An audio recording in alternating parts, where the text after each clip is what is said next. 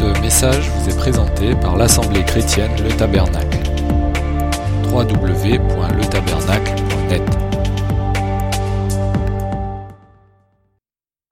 le- la pourpre était le symbole de la royauté. Christ est roi. Nous avons vu aussi que euh, l'écarla- l'écarlate, le fin d'écarlate était la, la représentation du sang qui a coulé à la croix, le sacrifice sanglant du Christ. Puis la couleur blanche qui est la couleur de la justification.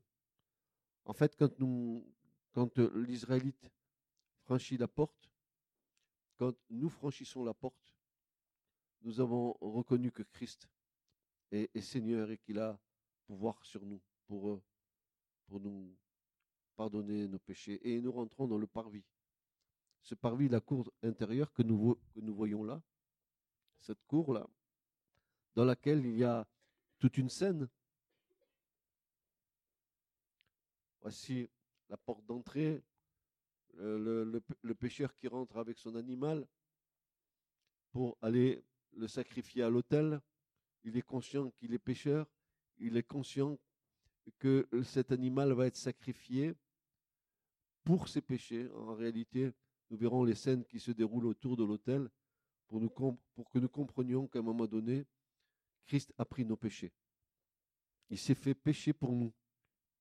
C'est ce qu'il a, il a, il a fait à la croix. Donc, euh,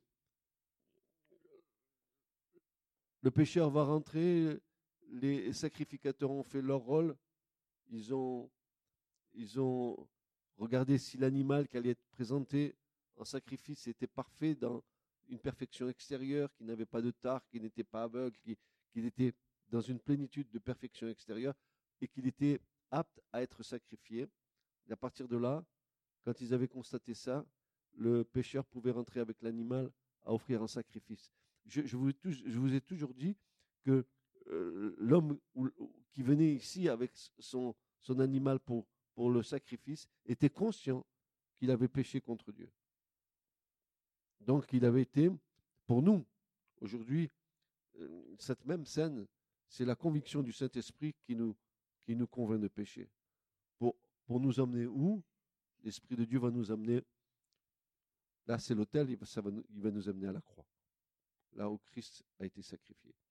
Et, et ce- tabernacle qui, qui n'est que l'image du culte d'Israël dans le désert, qui a, qui a des, des siècles en, en arrière, n'était que l'ombre des choses qui devaient venir plus tard, cette réalité que le Christ allait incarner. Mais toutes ces choses étaient déjà marquées pour notre instruction. Donc, nous avons intérêt à bien regarder les choses pour bien comprendre l'œuvre du Seigneur. C'était comme une préfiguration des choses qui devaient arriver. Et euh, plus nous y fixerons nos yeux, plus nous essaierons de comprendre ce qui se passe là, plus Christ va grandir dans nos cœurs. Ça, c'est évident. Alors, le parvis, le parvis qui est ce lieu qui est là, qui est extérieur, voyez-vous, après le reste, le lieu saint, le lieu très saint sont cachés, sont sous des tentes, on n'y a pas accès. On n'y a pas accès parce que ici, c'est ce qu'on appelle le- le- le- la cour, la cour de justice, c'est-à-dire là où Dieu va exercer sa justice. Euh, nous, avons intérêt d'être confrontés à la justice de Dieu pour connaître son amour. Oui, nous sommes pécheurs, oui, nous, sommes, nous méritons la condamnation. Oui, tout ça est juste, nous avons tous péché. Mais, voilà, Christ est venu payer le prix pour nous et pour nous dégager de notre culpabilité, pour effacer nos péchés, pour nous purifier de nos iniquités. Et cela, il l'a fait à la croix. À nous de nous approcher de lui comme, comme le, le- le pécheur venait ici avec son animal pour venir à l'autel. À nous de nous approcher de lui par la foi pour euh, avoir le pardon de nos péchés, déposer à la croix tout ce qui nous a encombrés dans notre vie. Le parvis, en hébreu, c'est chetzer. Chetzer, c'est le mot qui, qui, est pour le, pour le parvis. C'est son mot en hébreu. Et ce qui est assez intéressant dans l'hébreu, c'est que le mot chetzer en hébreu, il a une valeur numérique. Cette valeur numérique, c'est 298. si je fais, cette, si je fais le, calcul de cette valeur numérique, si je prends 298 et que je fais 9 et 8, 17, 17 et 2, 19, si je fais la somme du 9 et du 1, ça fait 10. Et on voit bien que ça nous parle encore de l'unité de Dieu. Euh, le, parvis, c'est là où Dieu va se révéler aussi comme le Dieu un, un en trois, Père, Fils, Saint-Esprit. Et il y, a, une chose que je voudrais vous dire, c'est que la confession de foi d'Israël, dans ce que Israël et tout Israélite fait chaque matin, quand il se lève et quand il se couche, il va redire cette prière de Deutéronome 6.3, Shema Israël, Adonai Elohenu, Adonai Echad. Ce qui veut dire euh, en, français, écoute Israël, le Seigneur notre Dieu est un Dieu un. C'est la confession de foi d'Israël, matin et soir. Et pendant toute la vie de l'Israélite, il va redire cela. Écoute Israël, le Seigneur notre Dieu est un Dieu. Si je prends le mot un en hébreu, on, a déjà vu cette chose-là, mais je vous la rappelle. C'est le mot echad. Echad, ça veut dire un. Si je prends la valeur numérique d'Echad, je me trouve devant la valeur de 13. 1 et 3. Dieu, 1 en 3 et 3 en 1. Donc là encore, on s'aperçoit qu'il n'y a rien qui, soit fait au hasard. En plus, plus que ça, quand vous voyez Echad, le premier, la première lettre, Aleph, il y a pour faire le E trois points, comme cela. Et ça, c'est le, le, le, le E de Echad. Et quand vous allez vers le Chet, qui est la seconde lettre, vous voyez, il y a un pata. Pata, c'est comme une espèce, euh, une espèce de croix, mais qui il manquerait le, la, partie supérieure. Un T. Voilà. Alors, 3 en 1, le T, c'est ça. 3 en 1, mais uni. 3 en 1. Donc, c'est tellement, euh, euh, tellement fantastique ce que nous, sommes en train de découvrir. Ça, peut ne pas vous parler maintenant, mais en tout cas, euh, en tout cas, nous, nous voyons très très bien que, que le Seigneur, dans sa grâce, nous enseigne et nous fortifie dans notre foi. Alors, le, le parvis, euh, était aussi appelé cour de justice. Parce que c'est dans ce lieu-là, ici, dans ce lieu, que va s'exercer la justice de Dieu tu ne peux pas t'approcher de Dieu tant que tu n'as pas été confronté à la justice de Dieu. Et on, va, s'expliquer. Euh, nous ne pouvons pas nous approcher de Dieu avec nos péchés. Impossible. Dieu est pur, saint et parfait. Donc, il faut bien qu'il y ait un moyen que Dieu nous accorde pour nous approcher de lui. Pour nous approcher de lui, il faut que nous soyons purifiés de nos péchés et pardonnés de nos péchés. Et pour cela, dans la nouvelle alliance telle que nous la connaissons nous aujourd'hui, nous savons que le seul qui ait cette, ce pouvoir et cette capacité de nous pardonner, c'est le Christ, qui est mort à la croix pour nos péchés. Même plus loin, l'Écriture nous dit que Christ a été fait péché pour nous. Donc il a, pris la somme de tous les péchés des hommes depuis Adam jusqu'à son retour par une seule offrande. C'était plus un animal qui allait être sacrifié là. Mais dans la nouvelle alliance, c'est un homme. Cet homme que Jean-Baptiste a nommé. Il a dit ceci quand il a vu le Christ. Voici qui L'agneau de Dieu qui ôte le péché du monde. C'était l'identification de Christ comme étant cet animal qui allait rentrer dans la parvis pour être sacrifié. C'est fantastique, n'est-ce pas? Que, que, qu'on voit cette, ce parallèle entre euh, l'agneau d'un homme qui va rentrer ici, qui est un agneau animal, qui va être comparé à Christ, parce qu'il est désigné comme étant l'agneau de Dieu qui ôte le péché du monde. Et comment va-t-il ôter le péché du monde? Eh bien, en allant au sacrifice et en versant son sang. Car l'Écriture nous dit que sans effusions de sang, il n'y a point de pardon. Une vie contre une vie. Donc, nous allons euh, regarder dans, dans ce parvis tout ce qui s'y passe en tirer de grands enseignements pour nous. Alors, nous venons de dire que le parvis, n'est-ce pas, est appelé aussi cour de justice.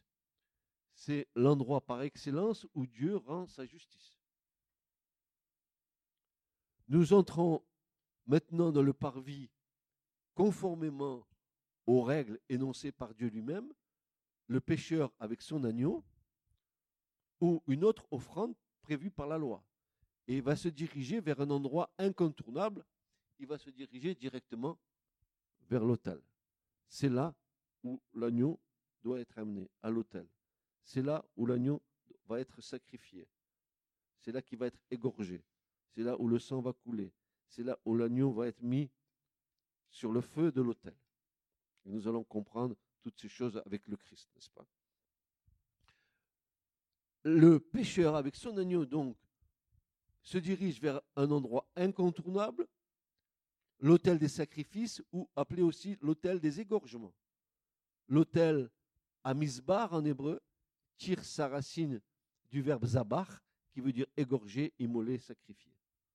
Donc, c'est bien l'autel des, des immolations, c'est bien l'autel des égorgements. Et nous avons une telle scène dans l'Apocalypse au chapitre 5, quand nous voyons, n'est-ce pas, euh, l'agneau qui a, qui, a, sept cornes et qui a sept yeux, qui sont les sept esprits de Dieu, qui est comme immolé sur le trône. C'est le même verbe, c'est en grec, mais le verbe hébreu est le même, c'est zabar, comme étant égorgé. Et la grâce que nous avons aujourd'hui, je voudrais vous la souligner parce que c'est le temps aujourd'hui encore jusqu'à ce que le Seigneur vienne, c'est que si Jésus nous est présenté sur le trône comme étant l'agneau immolé, ça veut dire qu'encore, aujourd'hui le sang coule pour tous ceux qui s'approchent de lui pour recevoir la grâce. Une fois que Jésus sera levé du trône, c'est fini, la grâce est terminée, il vient pour juger. Mais là, pour l'instant, jusqu'à ce que Jésus se lève du trône, le sang coule. Le sang coule pour tout homme, toute femme s'approche de lui, convaincu qu'il est un pécheur. Nous allons voir comment. Et abandonnant sa vie, remettant les péchés entre les mains du Seigneur et acceptant la grâce de Dieu sur sa vie. Donc, euh, euh, le tabernacle va beaucoup nous apprendre à ce sujet-là, n'est-ce pas? Cette première station est inévitable et je dirais même incontournable. L'arrêt y est obligatoire. Et je dis ceci, c'est le départ de la vraie foi, c'est le premier pas dans le chemin de la foi c'est le moment de la repentance et du cri vers Dieu. C'est le lieu où la loi de Dieu règne en sainteté et en justice. C'est dans ce lieu-là. Alors, voyons voir quel était l'état de l'esprit euh, euh, du, pécheur quand il se présentait avec l'animal devant l'autel. Cet état de l'esprit du pécheur euh, qui devait être agréable à Dieu, eh bien, nous allons lire un psaume qui va nous relater vraiment, n'est-ce pas, comment euh, euh, le, pécheur devait se présenter devant Dieu, n'est-ce pas, dans quel état d'esprit, tout au moins, il devait être? Psaume 51 nous dit ceci, use de grâce envers moi, ô Dieu, selon ta bonté. Selon la grandeur de tes compassions, efface mes, transgressions. Voilà, il vient dans cet état d'esprit devant l'autel. Prie son Dieu. Il lui dit, use de grâce envers moi. Selon la grandeur de tes compassions, efface mes transgressions. Lave-moi pleinement de mon iniquité, de mon iniquité, et purifie-moi de mon péché. Et là, peut-être qu'on doit apporter une précision. Quelle différence y a-t-il entre péché et iniquité? Qu'est-ce que ça veut dire? Nous savons très bien que nous avons une définition de l'iniquité. Et ça, c'est l'apôtre Jean qui nous l'a donné. Nous la retrouvons dans la première de Jean. Et je vous invite à, le lire pour que vous puissiez vous en souvenir, parce que c'est des versets qui sont d'importance pour nous. 1 Jean 3, verset 4.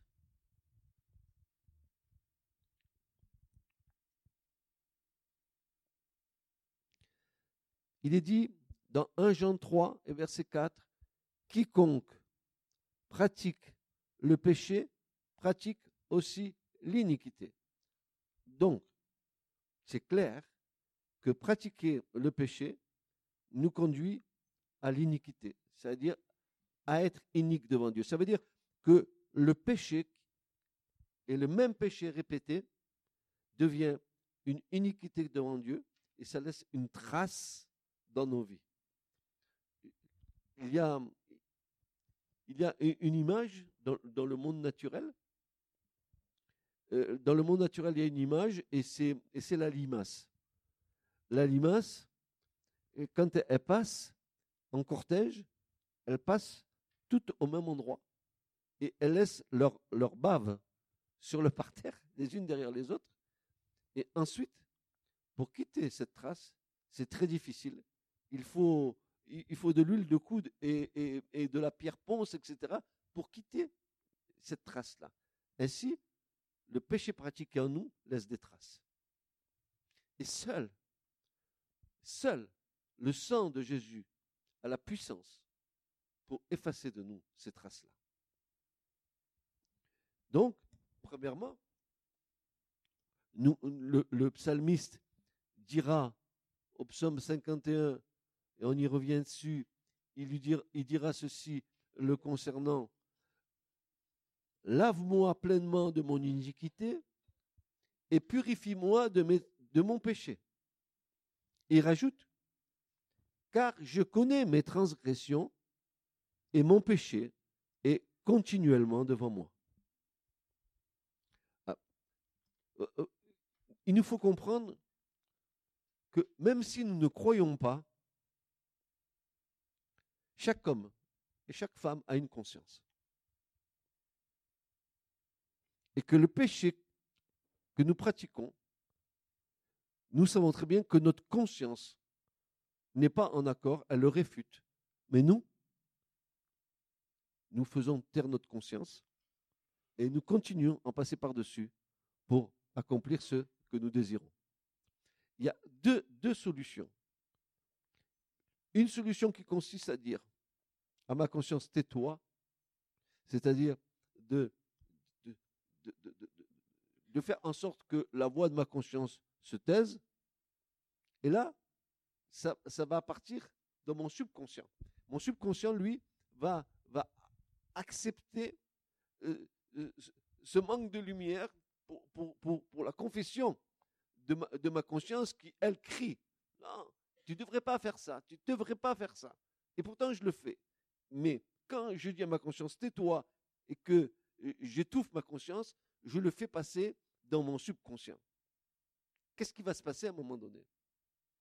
Quand l'Esprit de Dieu va venir, et quand nous allons nous présenter devant Dieu, comme dit le, le, psalmiste ici, et, que nous allons dire à, à Dieu, mais lave-moi, purifie-moi, qu'est-ce que va faire le Saint-Esprit? Eh bien, non, seulement l'Esprit de Dieu va, nous aider à, confesser euh, nos péchés, puisqu'il est là pour nous convaincre de péché, de justice et de jugement, mais encore, le Saint-Esprit va œuvrer afin que notre subconscient amène à la lumière tout ce que nous avons caché pour en être débarrassé. Parce que nous ne pouvons pas suivre Dieu, nous ne pouvons pas suivre le Seigneur avec une conscience étouffée. C'est un, petit peu comme Abel et Caïn. À, Caïn, si tu as bien fait, c'est bien. Mais si tu as mal fait, le, péché est couché à ta porte. Et, la conscience de Caïn s'est refermée sur elle-même. C'est pour ça qu'il nous est dit à un moment donné dans l'épître de Jude que Jude dira que pour la lignée de Caïn, il dit que la lignée de Caïn est du diable. Alors que la lignée d'Abel est du Christ. Pourquoi?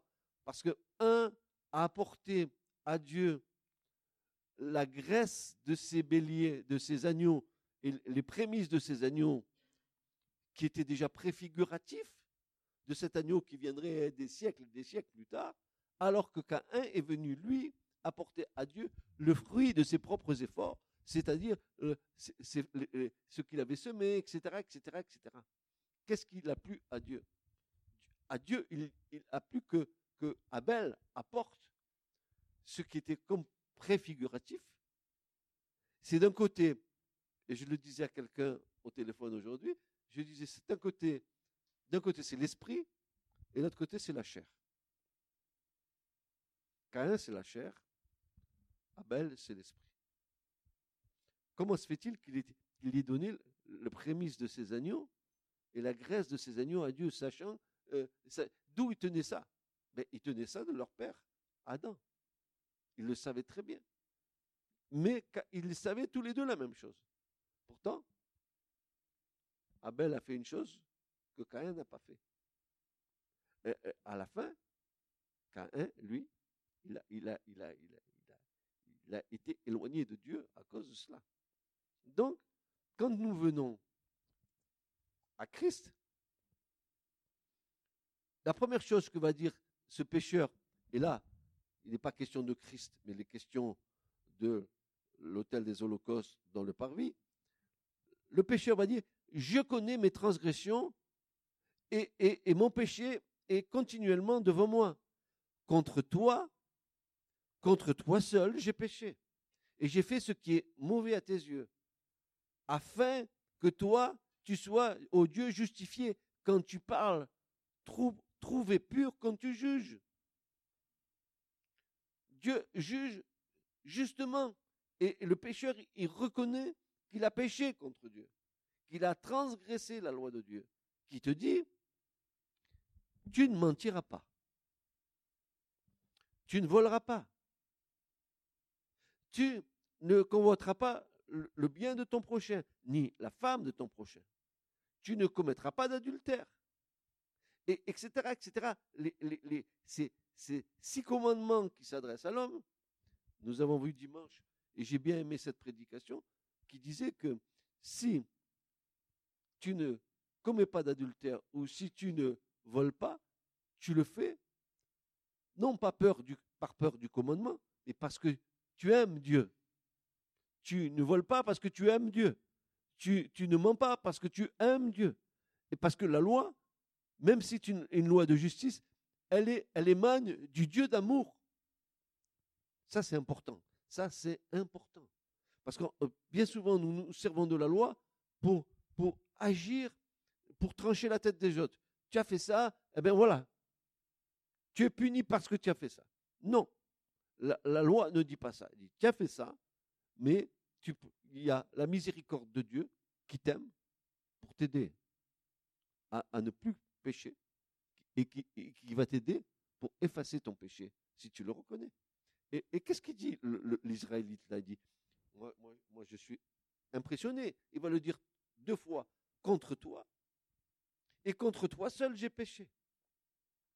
Et je fais ce qui est mauvais à tes yeux. Afin que toi, Dieu, quand tu, sois justifié quand tu parles. Trouver juste, quand, pur quand tu juges. Car la loi de Dieu est pure, elle est sainte, elle est juste. Et quand Dieu juge, il juge d'une manière juste.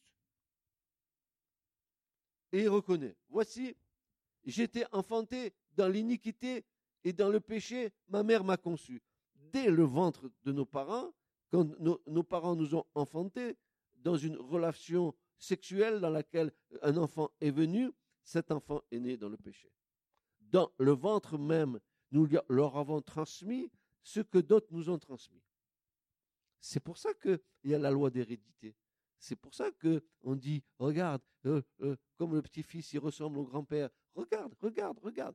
Parce que nous, nous transmettons le péché les uns aux autres. Paul dit, par un seul homme, Adam, le péché est entré dans le monde et tous ont péché. Tous péché jusqu'à ce que Christ arrive à Golgotha et qu'il s'offre sur la croix comme un agneau qui ôte le péché du monde. C'est pour ça que nous, nous devons venir à lui, pour qu'il efface nos péchés, pour que cette, cette hérédité que nous avons reçue ou héritée de la vaine manière de vivre de nos pères puisse être effacée dans le sang de Jésus. Vous voulez pas ça, vous? Moi, je l'ai souhaité de tout mon cœur. Verset 6. Voici, tu veux la vérité dans l'homme intérieur. Et tu feras comprendre la sagesse dans le secret de mon cœur. Et il va rajouter, purifie-moi du péché avec de l'hysope et je serai pur. Lave-moi et je serai plus blanc que la neige. Fais-moi entendre l'allégresse et la joie, afin que les eaux que tu as brisées se réjouissent. Cache ta face de mes péchés et efface toutes mes iniquités. Et voici la demande. Si Dieu, tu fais ça pour moi, alors crée-moi un cœur pur, ô Dieu, renouvelle au-dedans de moi un esprit droit, ne me renvoie pas de devant ta face et ne m'ôte pas l'esprit de ta sainteté. Rends-moi la joie de ton salut et qu'un esprit de franche volonté me soutienne. Ainsi, j'enseignerai tes voies aux transgresseurs et des pécheurs se retourneront vers toi. C'est exactement ce que Dieu veut, que nous témoignons de ce que Christ a fait dans nos vies. Pourquoi faire? Pour enseigner cette voie aux hommes et aux femmes qui sont dans ce monde, pour se détourner de leur mauvaise voie, n'est-ce pas? Et qu'ils viennent, qu'ils retournent vers Dieu.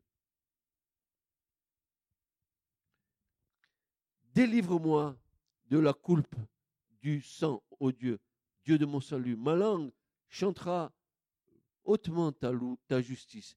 Seigneur, ouvre mes lèvres et ma bouche annoncera ta louange. Car tu ne prends pas plaisir au sacrifice, autrement, euh, Jean donnerait l'holocauste de tes points agréables. Mais les sacrifices de Dieu sont un quoi? Un esprit brisé, ô Dieu, et tu ne mépriseras pas un cœur brisé et humilié. fais du bien dans ta faveur à Sion, bâtis les murs de Jérusalem, alors tu prendras plaisir au sacrifice de justice, à l'holocauste et au sacrifice qu'on brûle tout entier, alors on offrira des taureaux sur ton autel. Vous vous rendez compte? L'état dans lequel vient le pécheur hein? C'est une véritable conviction de péché. il va dire, mais oui, c'est contre toi, contre toi seul que j'ai péché. J'ai péché contre toi. Y a-t-il un moment donné dans nos vies où nos consciences ne nous interpellent pas? Selon le bien ou le mal que nous faisons Notre confiance, notre conscience, c'est la seule chose que Dieu ait laissée comme une espèce de, de gyrophare en nous pour nous avertir dans quelle voie nous nous, perdons. Si c'est bien, tu fais bien. Mais si c'est mal, qu'est-ce que tu fais? Tu gardes en toi. Et c'est pour ça que les gens souffrent. C'est pour ça que, avec euh, euh, Yvette, dans notre, service de peu de temps et tant d'années, nous, nous avons pu entendre des personnes qui sont venues vers nous en nous disant On n'en peut plus, on a des choses, il faut qu'on les dise. Des, péchés qui sont, des péchés difficiles à confesser, mais qui sont libérateurs une fois qu'ils sont dits. On, a, vu des, femmes, même des femmes d'un certain âge, avoir pendant toute la vie, leur vie, euh, porté dans, dans leur cœur, à l'intérieur, le fruit d'un inceste qu'elles ont eu avec une personne de leur famille, violée. Elles ont porté ça pendant des années, des années, jusqu'au jour où la lumière du Seigneur est venue et qu'il est venu les aider à, sortir ça de, leur bouche pour que ce poids sorte. Parce que euh, quand, tu confesses de ta bouche, tu libères une puissance. Tu es en train de créer quelque chose.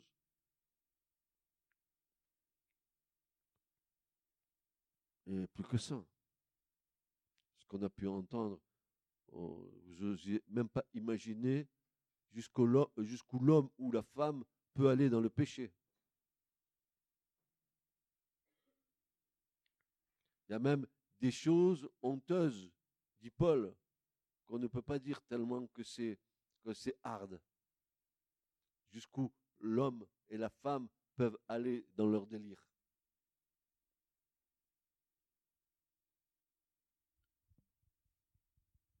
Donc nous voyons euh, ce, psaume 51 qui est la typologie d'un, pécheur repentant. Il ne dit pas simplement pardonne-moi mes péchés ou purifie-moi de mon iniquité, mais il va dire à Dieu, oh Dieu, crée en moi un cœur pur. Renouvelle en moi un esprit bien disposé, que je puisse accomplir ta volonté. C'est pas seulement d'être débarrassé. D'accord, je suis débarrassé, mais après, qu'est-ce que j'en fais? Je suis le Seigneur Aide-moi. Crée en moi quelque chose de nouveau. Que je puisse marcher avec toi. Et c'est ce que le Seigneur fait. Si quelqu'un demeure en Christ, 2 Corinthiens 5, verset 17, il est une nouvelle création. Les choses anciennes sont passées. Les choses anciennes sont passées. Je répète, les choses anciennes sont passées. Voici que toutes choses deviennent nouvelles. Donc nous voyons ici que le fait d'être convaincu de péché par le Saint-Esprit nous amène pas seulement à les confesser, mais il faut qu'il y ait un substitut. Il ne faut pas que ça reste vide. Il faut maintenant que tu sois rempli de l'Esprit, que le Seigneur te guide, te conduise dans les choses de ta vie, pour que tu ne renouvelles pas les choses que tu faisais avant.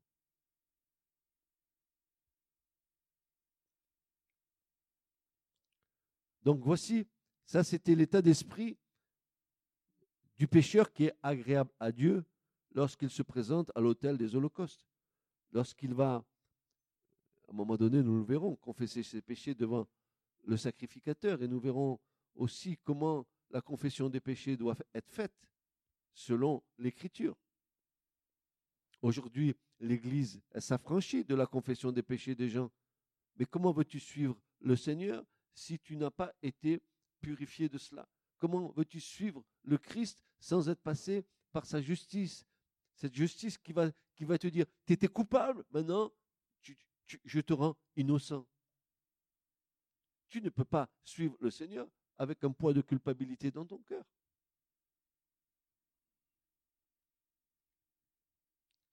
Alors, on va regarder maintenant comment est fait cet hôtel cet hôtel des holocaustes qui est là, qui est un, instrument de culte central, euh, un, un lieu qui est incontournable, que tu ne peux pas éviter. Je vous ai dit, vous ne pouvez pas éviter la croix. Vous ne pouvez pas éviter le baptême pour essayer de suivre Jésus. Tu ne peux pas suivre Jésus sans avoir passé par sa justice que Dieu lui-même a établie. Dieu a donné une loi. Cette loi, elle est sainte, elle est pure, elle est bonne, elle est juste, dira Paul. Mais la loi, telle qu'elle nous a été donnée, n'était, nous le verrons plus tard, qu'un pédagogue qu'un conducteur qui devait nous amener à Christ. La loi, elle te donne aucun espoir, aucun espoir de pardon. La, loi, elle, va condamner ton péché. Et l'animal qui mourait à la place du pécheur, il n'avait pas cette possibilité, n'est-ce pas, que ton péché soit totalement effacé, puisque chaque année, il fallait que des sacrifices se refassent. Or, il fallait bien qu'à un moment donné, il y ait un sacrifice qui soit suffisant et qu'il ne se reproduise plus, qu'il soit fait une fois pour toutes. Ben, c'est Golgotha, c'est le sacrifice de Jésus à la croix. C'était plus un animal qui donnait sa vie en rançon pour un homme, c'était un homme qui donnait sa vie pour les hommes. Un homme qui était sans péché, qui donnait sa vie pour les pécheurs. Et qui avait ce pouvoir, cette puissance de pardonner le péché. Donc nous allons voir un petit peu cet hôtel. Qu'est-ce qu'il va nous enseigner? Apparemment, quand nous lisons le tabernacle euh, de Moïse et que nous lisons le détail de tout cela, on est loin de supposer que cela a un sens spirituel très profond. On dit, euh, j'ai entendu souvent dire que euh, c'était désuet, que c'était quelque chose du temps de Moïse, que ça, que ça, avait, ça, n'avait aucune valeur. Or, c'est pas ce que dit l'Écriture. C'est pas ce que dit l'Écriture. L'Écriture nous dit que toutes ces choses, c'était l'ombre des choses qui devaient arriver c'était des choses que les Israélites faisaient dans leur fidélité à Dieu. Ils n'en avaient pas compris tout le sens, mais à un moment donné, devait venir cette réalité qui, allait accomplir tout ce que le tabernacle de Moïse nous enseignait. Et cette réalité, c'est le Christ.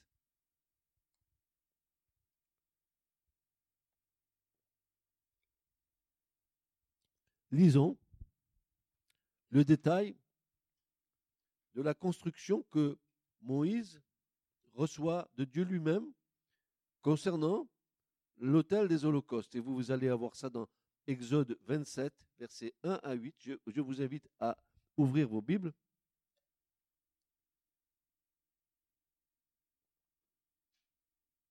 Exode 27, versets 1 à 8.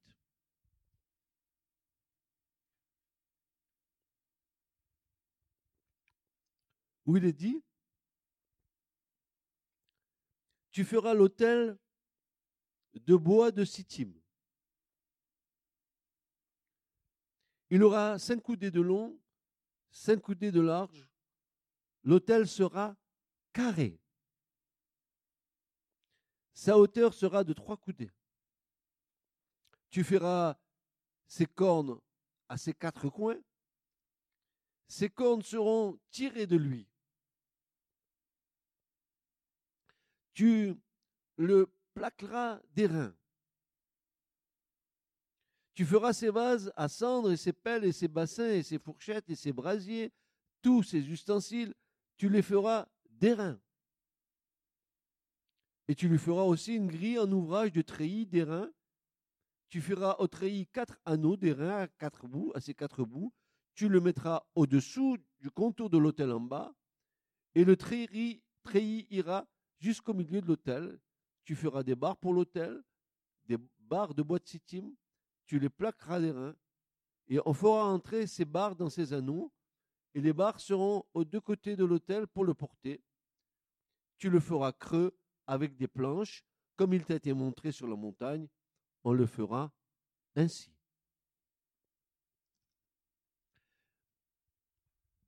Ça a l'air euh, très énigmatique tout ce qui nous est dit là.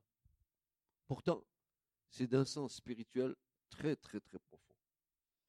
C'est ça veut dire que nous avons besoin, vous et moi, de l'aide du Saint-Esprit pour découvrir ce que Dieu veut nous enseigner au travers de ce tabernacle. Donc nous allons essayer de comprendre, bien sûr avec l'aide du Seigneur. D'abord, nous voyons que ce tabernacle c'est le plus grand ustensile de culte de tout le tabernacle. C'est comme s'il était l'élément central du tabernacle. Tout le reste est bien plus petit au niveau des dimensions que l'autel des holocaustes. Comme si l'autel tenait une, position centrale.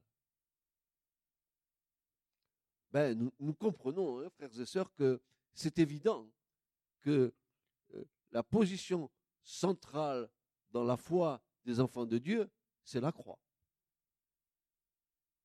Et nous allons découvrir en quoi cet autel est un type de la croix de Christ, pour que ça nous fortifie, pour que nous disions, tiens, ils faisaient ça fidèlement et ils n'avaient pas encore conscience de la réalité qui allait arriver plus tard, des siècles plus tard. Et pourtant, fidèlement, les Israélites le faisaient chaque jour, chaque mois, chaque année, pendant des siècles, jusqu'à ce que arrive celui qui allait réaliser toutes ces choses dans l'œuvre de sa personne. C'était le Christ. Et c'est pour ça que ça nous réjouit, quoi. D'étudier ça, ça donne, ça nous fait, ça fait grandir Christ dans nos cœurs. Ça le fait prendre une place euh, tellement grande, tellement belle dans nos cœurs. Alors, l'autel est le plus grand des instruments du culte du tabernacle, et je dis, la croix est la plus grande des œuvres de Dieu pour le salut des hommes. L'autel est carré. Qu'est-ce que ça, vous, parle, le carré? Qu'est-ce que, qu'est-ce que vous comprenez du carré? Le carré, en géométrie, c'est une figure parfaite. Quatre côtés égaux. Si la figure est parfaite, l'autel est parfait. C'est pour ça qu'il est carré. Il n'est pas rectangulaire. Parce que quand nous regardons dans l'Apocalypse la Jérusalem et les dimensions de la Jérusalem qui descend du ciel, vous allez vous apercevoir aussi que c'est un carré. Donc, c'est tout ce qui est de l'ordre du carré dans l'écriture, on touche à la perfection. Donc, l'autel est carré. C'est-à-dire que euh, l'autel nous montre la perfection de l'œuvre qui s'accomplit à cet endroit. Et nous voyons tout de suite que de cet autel qui est carré va jaillir des quatre coins de l'autel quatre cornes.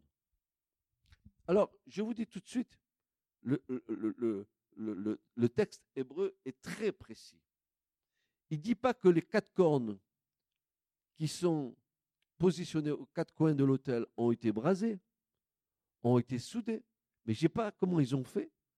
Les cornes ont, jailli de l'autel. Ils, font un seul corps avec l'autel. Il n'y a, pas eu de, ça n'a pas été reporté, ça n'a pas été soudé. Et les quatre cornes jaillissent de l'autel comme pour nous dire que les cornes qui sont aux quatre coins de l'autel tirent leur force de l'autel lui-même. Ça va nous parler de quoi ça? La, corne dans l'écriture, c'est le symbole de la puissance. Quatre cornes aux quatre coins de l'autel qui est un, carré parfait nous montrent que les quatre cornes sont dirigées vers quatre points cardinaux différents l'est, l'ouest, le sud et le nord. Et ça veut dire que quand il y aura le sang qui sera versé sur les cornes de l'autel à un moment donné par le sacrificateur, ça va nous enseigner que le sang de Jésus est puissance de rédemption pour tous les hommes et en tout lieu. C'est pas formidable. Tous les hommes et en tout lieu, le sang de Jésus a une puissance de rédemption, une puissance de rachat pour tous les hommes et en tout Ce message vous a été présenté par l'Assemblée chrétienne Le Tabernacle. www.letabernacle.net